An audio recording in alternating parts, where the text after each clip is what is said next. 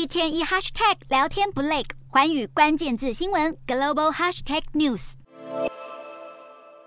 才时隔短短两天，北韩十六号早晨又朝日本海发射弹道飞弹，揭开一天的序幕。这是平壤当局今年第六度试射弹道飞弹挑衅，上一次是在美韩自由护盾联合军演登场之际，而这一次则是剑指睽违十二年的南韩总统访日。尹锡悦十六日启程前往日本国事访问，会晤日相岸田文雄，探讨强征工赔偿方案的落实，日本解除对韩出口限制，结束小型贸易战以及军事情报分享正常化，目标是要解决日韩关系陷入僵局以来悬而未决的问题，南韩政府在行前大赞，日韩重启停摆十二年的领袖访问将成为改善两国关系的重要里程碑。南韩总统打破禁忌访日后，日相岸田文雄也正在研议，今年五月日本广岛 G7 高峰会落幕后访问南韩，两国关系破冰解冻，正是由于南韩当局主动解决了日本二战时期强征南韩劳工的赔偿问题。另外，日韩今日也面对共同劲敌中国与北韩，成了两国关系快速回温的一大关。键，尹锡悦出访前强调，别让历史纠结影响双方的共同发展，因为日韩合作将是因应区域威胁、保护全球供应链稳定的一大关键要素。